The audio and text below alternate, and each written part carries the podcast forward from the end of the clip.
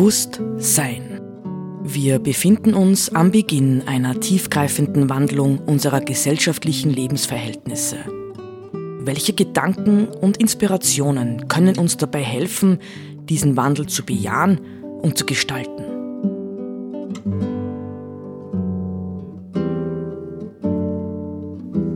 Eine Sendung von Roland Steidl.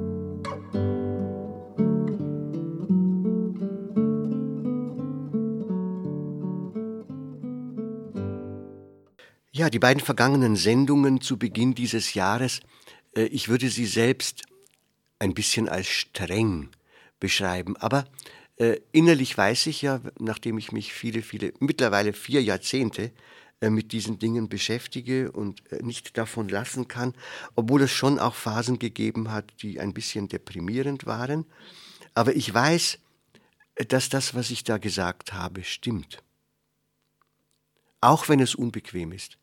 Ja, und auch wenn es wahrscheinlich viele Leute, wenn es Leute gibt, die sich das anhören, sagen wir noch, na, das ist ja viel zu negativ, was er da macht. Nein, wir müssen ähm, durch das Negative durch. Wir müssen die Dunkelseiten unseres Lebens wahrnehmen und wir müssen sie bearbeiten. Solange wir sie verdrängen und uns nicht damit auseinandersetzen, geht der ganze Weg in absolute Dunkelheit weiter. So, wird es sein, ja, wie auch immer, ja, ob es große Katastrophen geben wird, Klimakatastrophen oder Kriege, das wird sich zeigen. Das ist keine schöne Aussicht. Aber ich will auf der anderen Seite, ja, ich will ja das neue Jahr nicht nur mit allzu ernstem Reden beginnen, sondern ich habe mir gedacht, ich möchte etwas Schönes noch in diesen Januar hineinstellen etwas wirklich Schönes und zwar von einem, es ist eine Geschichte, ja, wahrscheinlich werde ich zwei Sendungen dafür brauchen, vielleicht sogar noch eine dritte. Es ist eine Geschichte, ich nenne sie immer die Geschichte von Jurek und Janina, aber sie hat eigentlich gar keinen Titel. Und sie steht äh, in einem, man könnte fast sagen, äh, in einem Zukunftsroman von Hans Bemmann. Hans Bemmann geboren 1922, mittlerweile natürlich verstorben. Hans Bemmann war, wenn ich mich richtig erinnere, eigentlich ursprünglich Musikwissenschaftler und ist dann äh, zum Autor geworden und bekannt ist er geworden, wahrscheinlich wird von den Jüngeren heute kaum mehr jemand dieses wundervolle Kultbuch kennen, durch den Roman Stein und Flöte ein zauberhafter Entwicklungsroman. Man sieht schon, dadurch, dass die Flöte drin ist, dass es was mit Musik zu tun haben muss auch. Und das hat, hat Bellmann ganz sicher gehabt. Aber er hat einige andere Romane geschrieben und dieser Roman, aus dem unsere Geschichte ist, Erwins Badezimmer, ähm, hat den Untertitel Erwins Badezimmer oder die Gefährlichkeit der Sprache. Ähm, das wäre übrigens auch ein interessantes Thema für uns heute ja, in diesem, ich möchte fast sagen, völligen Verfall der Sprache, dem wir ausgesetzt sind. Ja, und äh, diese Geschichte möchte ich einfach lesen und vielleicht ganz am Ende ähm, noch ein paar Bemerkungen dazu machen. In einem Dorf lebte bei seinem Großvater ein Mädchen, das hieß Janina. Als Janina eines Tages vom Einkaufen kam, stand da ein Bursche namens Jurek auf dem Platz und pfiff. Während sie vorüberging, er wird einen Hund suchen, der seinen Hof bewacht, dachte Janina und ging nach Hause. Ein anderes Mal hatte sie beim Bauern Milch und Eier geholt, und als sie auf dem Heimweg über den Platz ging, stand da wieder Jurek und schnalzte mit der Zunge. Er wird ein Pferd suchen, auf dem er reiten kann, dachte Janina und ging weiter. Ein paar Tage später war sie beim Schuster gewesen, dem sie ihre Schuhe zum Flicken gebracht hatte, und da stand doch schon wieder dieser Jurek auf dem Platz und schaute ihr in die Augen, dass ihr ganz schwach in den Knien wurde. Da wurde ihr die Sache unheimlich. Großvater, sagte sie, als sie nach Hause kam, auf dem Platz steht immer ein hübscher Bursche namens Jurek, und wenn ich an ihm vorbeigehe, dann pfeift er oder schnalzt mit der Zunge, und heute hat er mir gar in die Augen geschaut, dass mir ganz schwach in den Knien wurde. Kannst du mir erklären, was das bedeuten soll? Als er das hörte, lachte der Großvater und sagte, Frag ihn doch selber, aber gib Acht auf seine Worte.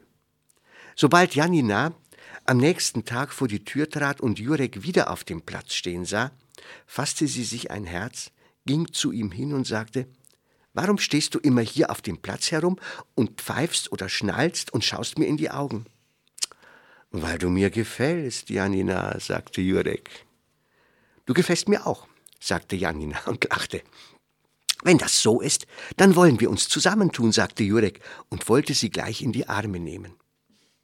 Janina wurde schon wieder schwach in den Knien, sobald er ihr in die Augen schaute, aber dann fiel ihr ein, was ihr der Großvater gesagt hatte. Wollen wir das? sagte sie. Woher willst du wissen, was ich will? Du hast doch gesagt, dass ich dir gefalle, sagte Jurek. Gefallen ist eines und Zusammentun ein anderes, sagte Janina. Was kannst du überhaupt? Jurek zuckte mit den Schultern und sagte, aber was halt ein Bursche wie ich schon kann. Ich weiß schon, sagte Janina. Den Mädchen nachpfeifen und ihnen schöne Augen machen, das kannst du. Wenn das schon alles ist, dann komm wieder, wenn du etwas Rechtes gelernt hast. Da packte Jurek seine sieben Sachen und zog hinaus in die Welt. Nach ein paar Tagen kam er ins Gebirge und dort traf er einen Mann, der eben aus einem Loch im Felsen herauskroch. Was machst du dort unten in dem Loch? fragte Jurek. Nach Gold und Silber graben, sagte der Mann. Wenn du Lust dazu hast, kannst du bei mir in die Lehre gehen, aber ich sage dir gleich, es ist eine schwere Arbeit dort unten. Warum tust du sie dann? fragte Jurek. Da lachte der Bergmann und sagte, weil ich mir dort unten nehmen kann, was ich will, ohne erst lange zu fragen und zu bitten. Hier bin ich mein eigener Herr und keinem Rechenschaft schuldig. Hast du Angst vor dem Dunkel unter der Erde? Oh, das macht mir nichts aus, sagte Jurek. Und außerdem nehme ich mir auch gern, was ich kriegen kann. Was willst du mir als Lohn geben? Den zehnten Teil von all dem Gold und Silber, das wir aus dem Gestein hauen, sagte der Bergmann. Aber dafür musst du mir ein volles Jahr dienen. Jurek war zufrieden und folgte dem Bergmann zu seinem Haus. Als sie näher kamen, liefen vier riesige Hunde aus dem Garten heran und sprangen mit wildem Kläffen am Zaun hoch, sobald sie den Fremden rochen. Siehst du, sagte der Bergmann, Sie passen auf, dass mir keiner meine Schätze raubt. Du brauchst gar nicht erst zu überlegen, wie du mir etwas davon stehlen könntest, denn ohne mich werden sie dich nicht aus dem Garten lassen. Dann beruhigte er die Tiere, ging mit Jurek ins Haus und wies ihm eine Schlafkammer an. Seither arbeitete Jurek Woche für Woche hart unter Tage und schleppte am Abend die Erzbrocken ins Haus. So ging das ein ganzes Jahr lang. Und als diese Frist abgelaufen war und er das Handwerk des Bergmanns gelernt hatte, gab ihm der Meister den zehnten Teil von all dem Gold und Silber, das sie in dieser Zeit gewonnen hatten, und einen Karren obendrein. Denn es war so viel, dass Jurek es nicht hätte allein tragen können. Beim Abschied erbat er sich von dem Bergmann auch noch einen der Hunde, denn er bekam Angst, dass ihm jemand seine Schätze rauben könnte. Recht, so sagte der Bergmann, pass nur gut auf, dass dir keiner was nimmt, rief einen der Hunde herbei und sagte zu Jurek, du musst ihm ins Maul spucken, dann gehorcht er dir aufs Wort. Jurek tat dies, zog mit Karren und Hund davon und kam nach ein paar Wochen wieder zurück in das Dorf, von dem er ausgezogen war. Dort kaufte er sich von einem Teil seines Lohnes ein Haus, in dem er sein Gold und Silber gut einschließen konnte, ging dann auf den Platz und wartete. Janina sah ihn aus dem Fenster, kam heraus und sagte, Ah, da bist du ja wieder. Hast du was Rechtes gelernt? Etwas Einträgliches, sagte Jurek. Ich weiß jetzt, wie man Gold und Silber aus dem Gestein haut. Dabei habe ich so viel verdient, dass ich mir ein Haus gekauft habe, in dem ich meine Schätze sicher verwahren kann. Willst du es sehen? Vielleicht gefällt es dir. Zeig es mir, sagte Janina und folgte Jurek zu dem Haus. Sobald sie sich dem Tor näherten, fing drinnen der große Hund an zu kläffen und zu knurren. Ah, einen Hund hast du also auch mitgebracht, sagte Janina. Wozu? Damit mir niemand an meine Schätze geht, sagte Jurek. Hart genug habe ich dafür gearbeitet. Als sie diese Worte hörte, schüttelte Janina den Kopf und sagte, ich hab mir's doch gleich gedacht, dass du nur einen Hund suchst, der auf deine Sachen aufpasst. Dafür bin ich mir zu schade. Wenn du mich haben willst, musst du erst was Rechtes lernen. Da verschenkte Jurek das Haus samt dem Gold und Silber und dazu auch seinen Wachhund und machte sich wieder auf den Weg. Nachdem er ein paar Wochen über Land gegangen war, traf er auf einen Trupp Soldaten, die lustig und guter Dinge waren und Jurek aufforderten, mit ihnen zu reiten. Ein starker Bursche wie du wird es bei uns zu was bringen, sagten sie.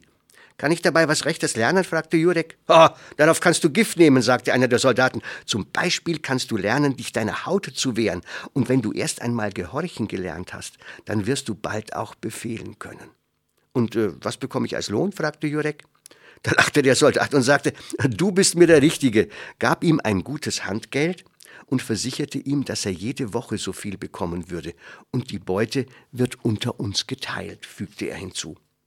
Das alles gefiel Jurek gut, und so ritt er mit den Soldaten, bekam einen bunten Rock, Säbel und Pistolen, und als er das Gehorchen hinreichend gelernt hatte, setzte ihn der Oberst über einen Trupp und ernannte ihn zum Feldwebel. Gehorchen musste er jetzt zwar auch noch, nämlich dem Obersten und allen, die im Rang höher standen als er selbst. Aber befehlen konnte er nun auch, nämlich den zehn Soldaten, die ihm untergeben waren. So zog Jurek in den Krieg. Und da lernte er nun erst richtig, sich seiner Haut zu wehren und kräftig dreinzuschlagen. Denn jetzt ging's ums Leben, und da war es ihm schon lieber, dass ein anderer ins Gras beißen musste als er selbst. Er empfand das dabei durchaus als einen Vorteil, dass er nicht erst lange nachzudenken brauchte, wozu das alles gut sein sollte. Befehl ist Befehl. So viel hatte er schon verstanden, tat, was man ihm zu tun geheißen hatte und verlangte das Gleiche von seinen Leuten. Es war übrigens auch jetzt recht nützlich, dass er kein gemeiner Soldat mehr war. Denn als Feldwebel erhielt er den doppelten Beuteanteil, darunter auch einen feurigen Rappen, auf dem er dann, als nach einem Jahr der Krieg vorüber war, stolz wie ein General nach Hause ritt. Janina sah ihn auf den Platz traben, ging hinaus zu Jurek und sagte, da bist du ja wieder. Hast du jetzt was Rechtes gelernt? Etwas Vorteilhaftes, sagte Jurek. Ich habe gelernt, mich meiner Haut zu wehren und Befehle zu erteilen. Hm, auch schon was, sagte Janina. Woher hast du das schöne Pferd? Ich hab's mir als Beute genommen, sagte Jurek, und es folgt mir aufs Wort. Und dann ließ er seinen Rappen vor Janina paradieren, im Schritt, im Trab und im Galopp, und das Pferd tat alles, was er wollte, und blieb schließlich wieder brav vor Janina stehen, als Jurek es ihm befahl.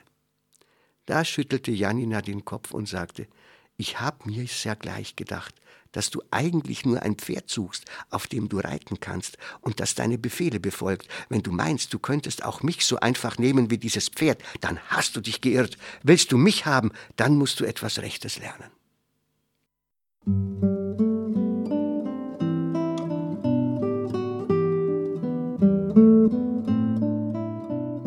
Sie hörten Bewusst Sein.